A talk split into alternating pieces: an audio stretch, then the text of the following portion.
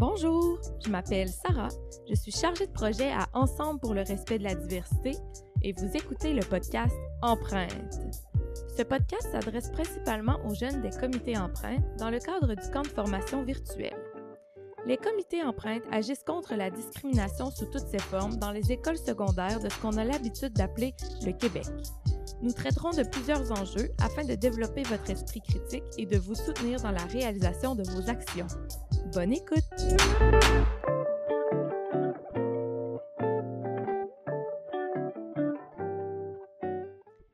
Mais avant de se lancer dans le vif du sujet, je tiens d'abord à souligner que les terres sur lesquelles nous avons réalisé ce podcast font partie du territoire traditionnel non cédé des Kanyan Kehaga qui a longtemps servi de lieu de rassemblement et d'échange entre les nations autochtones. Dans ce podcast-là, euh, on va aborder certains sujets qui peuvent être sensibles et qui pourraient faire sortir beaucoup d'émotions. Euh, on voulait donc prendre le temps de faire un avertissement de contenu. On va donner des exemples de commentaires déplacés puis de situations délicates qu'on a personnellement vécues pendant le temps des fêtes ou pendant des réunions de famille. On va aborder le sujet de la nourriture, des troubles alimentaires. On va toucher au racisme, à la transphobie, à l'homophobie, la misogynie. Puis on va aborder aussi le sujet de la politique.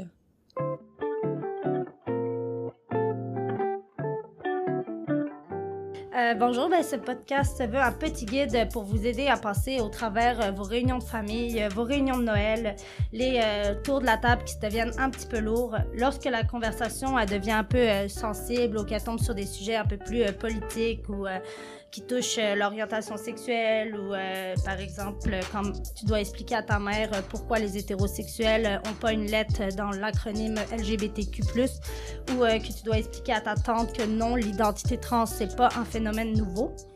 Donc, ce podcast va vous donner des stratégies, des solutions. À vous de piger celle qui s'applique le plus pour votre situation. Ça vaut pour Noël et pour toutes les autres fêtes de famille.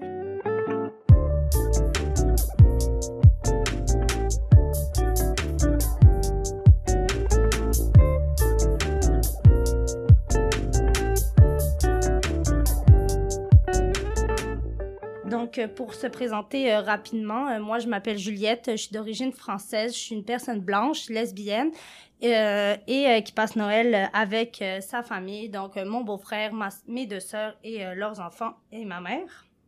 je suis aussi féministe, puis je me considère comme une personne cisgenre. Donc, je vais apporter la parole à Valérie. Bonjour, moi je m'appelle Val, je suis une personne non binaire qui utilise les pronoms IL et elle, puis je me conjugue au féminin à l'oral. Euh, je suis blanche, née au Québec, lesbienne, végétarienne et féministe. J'ai 24 ans. Et je vais te passer la parole à Jeanne. Oui, ben bonjour, euh, moi je m'appelle Jeanne, j'ai 24 ans. Je suis une femme blanche euh, cisgenre. Je suis bisexuelle, mais je suis très straight passing, donc je suis très consciente de ce privilège-là que j'ai. Euh, je suis née au Québec, puis moi aussi, là, je passe Noël avec ma famille. Et moi aussi, je me, je me considère féministe, comme mes collègues en ce moment. Donc, on est tout assez conscient que de par notre couleur de peau, euh, on a euh, certains privilèges. De plus, on est tous des adultes majeurs qui peuvent choisir ou non euh, d'aller à Noël ou dans les réunions de famille. On sait que pour d'autres personnes, c'est pas aussi évident quand tu dois, quand es obligé d'aller à certaines fêtes de famille ou que tu dois cacher ton identité ou ton orientation sexuelle parce que tu reçois certains commentaires déplacés. Ou on sait aussi que pour certaines personnes, ben, ils peuvent juste plus aller dans leur famille parce qu'ils juste plus les bienvenus par leurs parents. on sait aussi que pour certaines personnes qui grandissent dans des familles religieuses, parler de certains sujets, c'est juste pas acceptable autour de la table. Donc, pour ça, on sait qu'on est privilégié, mais on a certaines anecdotes euh, qui euh, peuvent montrer que certains enjeux peuvent éclater dans toutes les familles, même les familles euh, qui se disent ouvertes et, et aimantes. on connaît ça, les blagues sexistes, racistes, homophobes. puis justement, nous allons vous donner quelques exemples de faits vécus. On peut commencer par souligner, comme j'imagine que tous et toutes vous avez passé sur votre fil d'actualité, il y a Elliot Page euh, qui parle, qui a commencé à parler récemment de son identité non binaire. Ben c'est le fun parce que ça nous rappelle à, tous et toutes que le il y a pas de parcours parfait. Ça peut être plus long ou plus court pour certains, mais surtout à la fin, ben vous aurez toujours des modèles qui sont fiers de leur identité. Puis j'espère que ça vous donne envie d'être fiers de la vôtre aussi. Sur la même note aussi, je veux juste souligner qu'il y a eu un film dernièrement qui est sorti avec euh, Christine Stewart qui montre bien aussi les enjeux euh, que peuvent vivre une, des personnes issues de la diversité sexuelle quand ils doivent aller dans des familles. Ça raconte l'histoire, dans le fond, d'un couple qui a pas été euh, que la famille est pas au courant que la, la personne est lesbienne. Donc, comment que Christine Stewart va aller naviguer à travers ça, les difficultés, les enjeux qu'elle va rencontrer. Euh, si vous voulez aller le voir, euh, c'est très intéressant, puis ça rappelle aussi certains enjeux que nous allons traiter aujourd'hui en référence au film dont Juliette a parlé, mais sans vouloir euh, spoiler tout le monde, on vous parler de relations amoureuses. Tu sais, la classique première fois que t'amènes quelqu'un dans ta famille, puis t'as peur des regards, t'as peur qu'on te fasse des commentaires déplacés, ou même juste vraiment blessants. Euh, le fameux coming out euh, que les autres n'auront jamais à faire parce qu'on considère que tout le monde est hétéro jusqu'à preuve du contraire qu'on te demande tout le temps quand est-ce que tu vas ramener blank, insérer le sexe opposé. Ou même quand tu es célibataire par choix, puis qu'on te tape quand même sur les nerfs avec l'impératif de te trouver quelqu'un. Comme si c'était nécessaire de projeter leur peur du célibat sur toi à coup de questions indiscrètes. C'est maintenant qu'on en discute. c'est intéressant que tu dises ça parce que moi, euh, côté euh, célibataire, ça m'arrive pas trop. Je suis euh, maintenant, on peut dire, en couple depuis à peu près trois ans et demi. Mais moi, par exemple, à toutes les fêtes de Noël, euh, ce que j'ai quand j'apporte euh, ma compagne, euh, ben, c'est des questions sur le mariage, même si j'ai juste dans la début vingtaine. C'est comme si mon identité allait être validée ou mon orientation sexuelle le jour où je vais commencer à être mariée ou avoir des enfants. ben, considérant que je suis une personne bisexuelle qui a fait un coming out très récent, euh, et puis que je suis très, très straight passing, euh, j'ai jamais vraiment vécu là, des, des situations comme ça dans ma famille. Euh, c'est sûr que moi, les situations que j'ai vécues, ça a toujours été plus euh, par rapport à la classique question T'as-tu un petit chum? Oh, Comment ça Comment ça, t'es célibataire? Ça... Ça peut devenir lourd après un certain moment de toujours devoir expliquer ben, pourquoi t'es célibataire, puis pourquoi, tu pourquoi tu ramènes pas quelqu'un dans les parties de famille? Moi, j'ai trouvé que ça ça venait beaucoup chercher dans ma valeur en tant que personne. Euh, je me rappelle par exemple d'une fois où euh, je, je, partais en France juste après le juste après Noël, puis j'étais allée voir ma famille et puis euh, un de mes oncles a commencé à parler à dire ah ben là tu tu vas pas nous ramener un français hein. Puis euh, une grosse partie de ma famille est française, puis j'étais comme ben voyons oh non là mais je bon, vais juste en voyage, j'ai pas l'intention d'aller me ramener quelqu'un pour présenter dans la famille. Puis tout de suite après, il est arrivé puis il a dit euh, ouais en tout cas là tu tu nous ramèneras pas un arabe hein. Puis j'ai tellement été saisie, j'ai pas compris qu'est-ce qui se passait, j'ai même pas euh, je même pas réalisé qu'est-ce qui se passait puis je me suis juste retirée.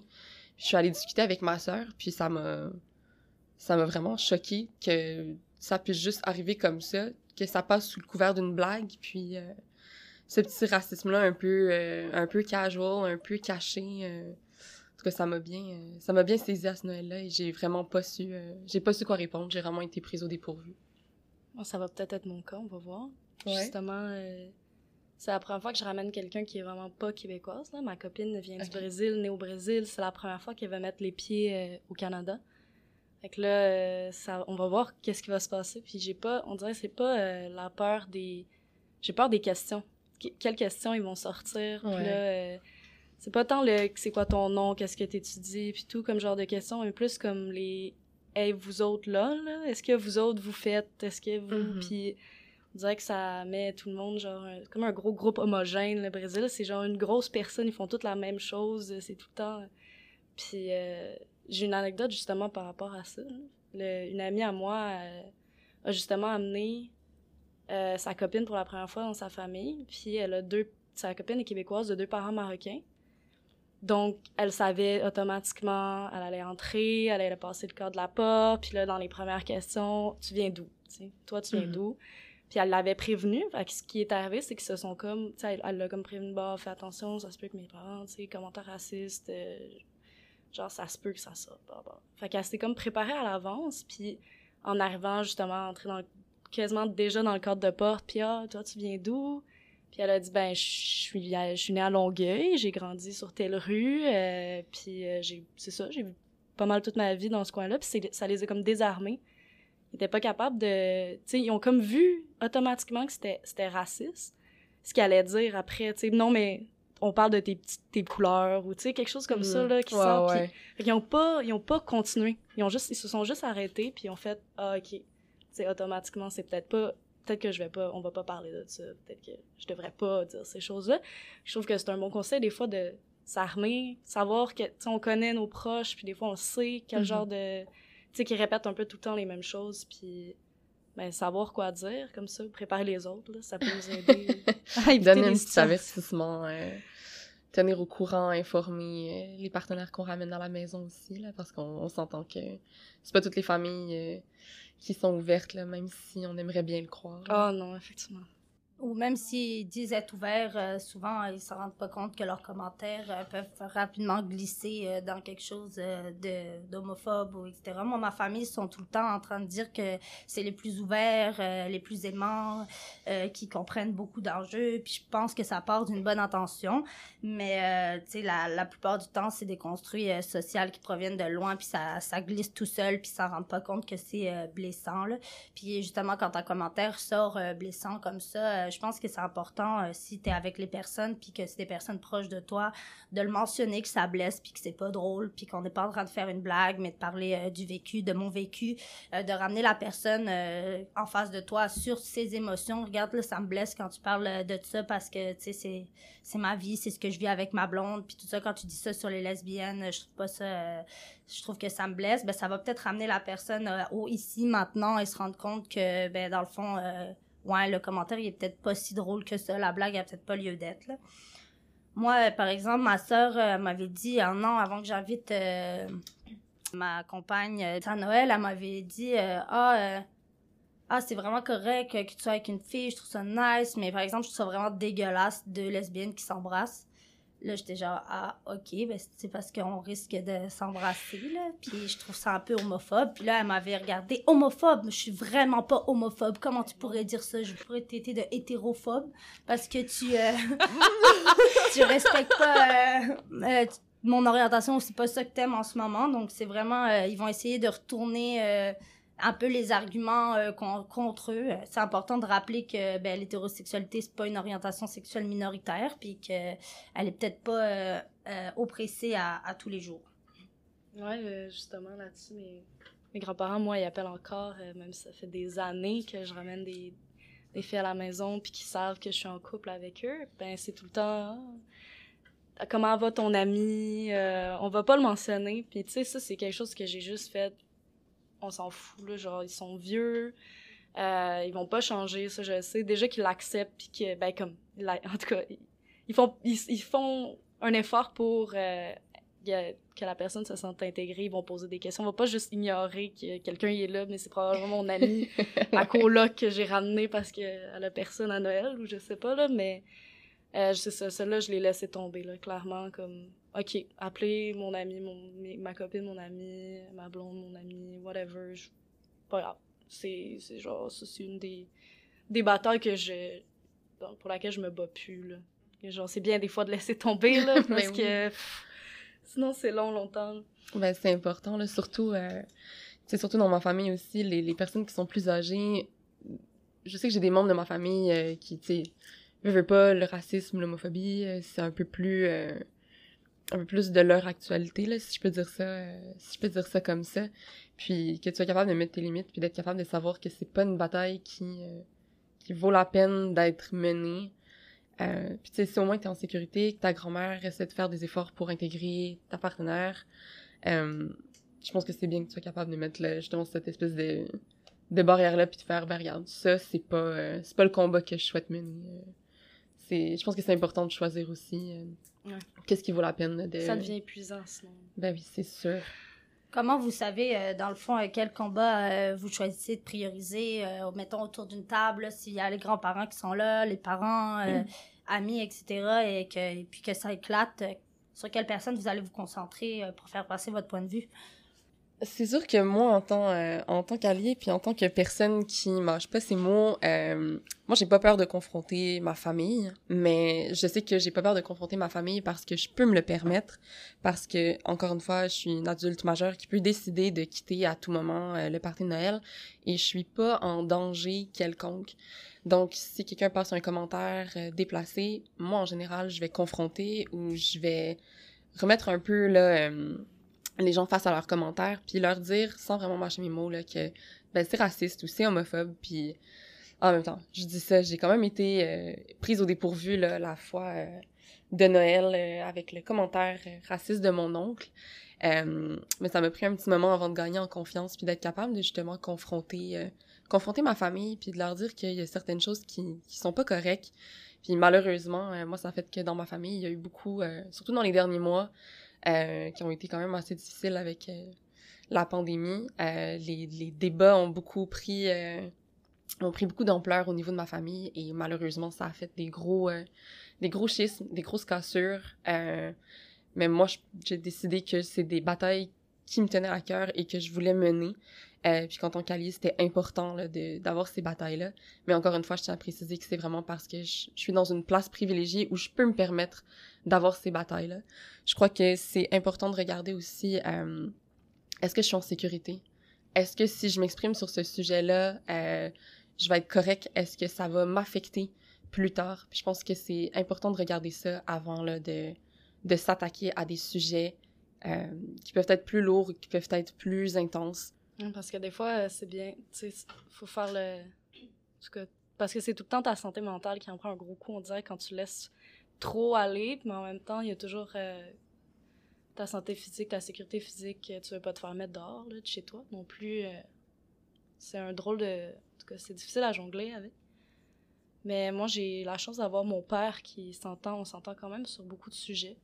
Et je sais qu'il m'a que comme quand ça va pas, ça m'arrive de me retourner vers lui quand mes grands-parents, mettons, embarquent sur quelque chose, puis là, euh, ils m'écoutent juste plus, là, c'est, de toute façon, c'est rendu un monologue, puis, euh, ou même, ils m'ont déjà dit, euh, tu sais pas, t'es trop jeune, puis euh, pourtant, tu sais, tout de suite après mon père, puis j'avais des faits, en tout cas, c'était pas mon opinion qui sortait tout seul comme ça, là, c'était basé sur des faits, puis euh, il a fallu que mon père embarque et dise non, non, elle a, elle a, complètement raison, telle et telle affaire. Puis ça a pris quand même. mon père embarque, on me baqué. Ça a pris comme un support. oui, exactement, pour que j'aille. Pour que, que ce que je dise. Que ce que. Quoi que ce soit je suis en train de dire soit considéré légitime, là. Mais c'est comme, comme lourd. Mais en même temps, ça fait du bien d'avoir quelqu'un qui qui peut au moins t'épauler là fait que de se retourner vers ça si vous êtes capable euh, allez-y puis Ouais, moi je sais que mon, mon gros support, euh, c'est ma sœur. Ma sœur et moi, on partage beaucoup, euh, beaucoup d'opinions similaires, on a des parcours similaires aussi. Euh, donc, on, disons qu'on est une, une team à Noël pour tout ce qui est enjeux sociaux, tout ce qui est confrontation. on vient en paire, puis mettons qu'on on déplace, on déplace de l'air dans les parties de famille. c'est tant mieux d'avoir quelqu'un pour elle. Ben, ça résume euh, assez bien une stratégie euh, qu'on peut employer. Là. Donc, euh, quand ça commence à éclater autour de la table, d'identifier certains alliés à la cause, la tante qui hoche la, qui hoche la tête quand on parle de lesbianisme, l'oncle qui te fait un clin d'œil parce qu'il a l'air de comprendre. Ça peut des fois être à des personnes... ouais, ça dépend quel sujet, là. Ou non, mais mettons votre soeur ou quelque chose, euh, si, vous donnez des petits coups de pied en dessous de la table, genre c'est vraiment lourd euh, ce qu'il vient de dire, ben tu sais, tu peux confronter directement euh, ces personnes. Donc toi, qu'est-ce que t'en penses de, de ce sujet-là? Toi, comment tu te positionnes? Ça enlève aussi que le discours reste pas juste sur toi, puis t'as l'air mm-hmm. d'être tout seul à te battre contre ta table de, au complet de toute ta famille. Si tu peux identifier quelques alliés, ça, ça peut être très pertinent, puis ça peut gagner en force. Puis aussi, les, les personnes, euh, qu'est-ce que vous répondez euh, aux gens qui disent Ah, on peut plus rien dire aujourd'hui? Ah, vous êtes plus drôle, ah, les jeunes, euh, vous prenez tout au pied de la lettre. c'est ma mère, tout craché, là. j'ai rien à dire à ça, honnêtement. J'essaie de lui dire que c'est pas en restant c'est pas en restant dans cette espèce d'idée là que c'est drôle d'avoir des propos haineux qu'on avance puis que c'est pas je veux dire c'est drôle on peut plus rien dire c'est pas vrai tu sais c'est juste parce que ce que tu dis, ben c'est blessant. C'est ça que habituellement j'y réponds. pas qu'elle m'écoute, là, mais que, que c'est blessant, puis que y a pas, ça n'a pas lieu d'être, c'est pas drôle. Tu sais, de aussi lui expliquer, mais c'est quoi qu'il y a de drôle là-dedans? Vas-y, maman, tu sais. Là, je dis maman, là, mais vas-y, explique-toi à la personne qui dit ça. Ça. On dirait que tu vois que ça va tourner un peu en rond. Qu'est-ce qui est drôle à faire une blague raciste? Puis là, quand il te l'explique, on dirait que t'es comme, je comprends toujours pas. Mhm. Non, Ah, je vois la que là, il- technique. tout de suite, là, il, il y a comme un malaise qui va se créer. Ça se peut qu'il arrête de t'en faire, de ces de ce genre de blagues-là, parce que. On ça touche que- à l'ego, là, quand tu... Ben oui, c'est clair. Ah non, j'ai l'air cave, ouais, dans le fond, c'est pas drôle, tu sais, c'est- juste raciste. C'est sûr Oui. que d'être confronté, euh, d'être confronté à ça puis de devoir expliquer ben, pourquoi la blague est drôle. Sais, Mm. personne n'a envie de dire ben la blague est drôle parce qu'elle est raciste, tu sais. Fait que c'est sûr que ça peut être une, une bonne stratégie pour confronter de façon peut-être un peu plus euh, un peu plus subtile, un peu plus cachée, un peu plus euh, sécuritaire là, si on peut Mhm. dire. Euh, moi en général, euh, ça, quand les gens disent ah, ben là on peut plus rien dire ou ah c'était juste une blague, moi je, je les regardais, je dis non. Non, c'est pas drôle. Puis je vais m'en aller. Je vais les laisser dans leur euh, dans leur moment où ce qu'ils viennent de se faire confronter. Euh, puis encore une fois avec ma sœur, euh, tu sais, on se gêne pas pour essayer de d'éduquer, mais en même temps, on est on est très consciente que dans la famille dans laquelle on est, euh, ils sont quand même assez fermés. Euh, ils ont beaucoup euh, d'opinions très euh, très arrêtées, très euh, euh, tout le monde pense qu'il y a tellement raison dans ma famille. Donc même Ah si oui. je voulais passer des heures à leur dire non, mais ta blague elle est pas drôle parce que je sais très bien, très pertinemment que ça ne rentrera pas dans leur tête. Ça va rentrer par une oreille, ça va sortir de l'autre. Fait qu'à ce moment-là, on, moi, ma soeur, on va se jeter un regard. On va aller prendre une petite marche, se calmer un peu. Après ça, on va revenir. Moi, euh, depuis quelques années, j'ai comme pris euh, l'étiquette de euh, personne qui étudie à l'UQAM qui va se battre pour absolument euh, toutes les minorités, tout, tout ce qui se passe. Donc, dès qu'il y a un sujet qui vire un peu trop politique autour de la table, on va me regarder. Bon, Juliette, as-tu quelque chose à dire là-dessus? On va même des petites blagues, voir si je vais décoller, si le débat va partir. On dirait que c'est juste pour te faire fâcher, là, à ce moment-là. C'est... pour euh, me faire réagir parce qu'ils aiment ça euh, justement euh, voir. Mais tu sais moi justement je le prends pas vraiment euh, comme comme une blague là. Des fois des fois j'aime ça faire le, le, débat argumenter mais quand la personne elle est in- intéressée d'argumenter qu'elle a pas juste envie de, de donner des contre-arguments blessants ou des commentaires euh, qui ont aucun appui là souvent ils vont me dire des choses puis je vais être comme ben ça vient d'où ça? Quand tu demandes aux gens de préciser leurs sources puis là tu vois qu'ils commencent à patiner un peu euh, oui, ben, il y a eu un truc sur Facebook. Ah, ben, c'est ça. Ben, si Hmm. toi, t'arrives avec des, des chiffres puis des arguments, euh, euh, garde, euh, moi, j'y crois plus euh, à l'homophobie. Écoute, j'ai trois lesbiennes dans ma famille. tout va bien, tout le monde s'entend bien. Ben, c'est de rappeler que, oui, garde, il y en a peut-être pas dans ton euh, petit... Dans ta ton vie, entourage. dans, ta- dans ton entourage, mais euh, il y a encore euh, des personnes euh, lesbiennes qui subissent de l'homophobie. Il y en a qui se font tuer en pleine rue, comme des personnes trans dans certains pays. Donc, c'est aussi, c'est pas parce que toi, tu l'as pas vécu qu'il faut que tu viennes généraliser ton cas particulier avec celui de, de, de toutes les minorités. Puis c'est intéressant qu'ils parlent du fait qu'ils n'ont pas vécu d'homophobie quand eux-mêmes sont même pas homosexuels.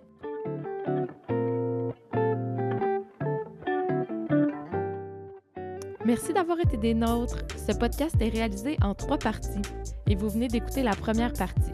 Lors du prochain épisode, nous aborderons l'apparence corporelle et les difficultés liées aux troubles alimentaires dans les parties de famille. Avant de se quitter, je tiens à remercier Val Desgagnés et Jeanne Toustou pour leur collaboration à la réalisation de ce podcast. Vous voulez réagir à nos propos et ne rien manquer de ce qui se fait à Ensemble pour le respect de la diversité, rejoignez-nous sur notre page Instagram à ensemble.rd. Ce podcast a été réalisé par une partie de l'équipe d'Ensemble, Anne-Claude Delpart, Juliette Liard, Jean-Christophe Gascon et Sarah Toulouse. Finalement, si vous avez apprécié notre bande musicale, elle a été réalisée par l'artiste Yoa Wime.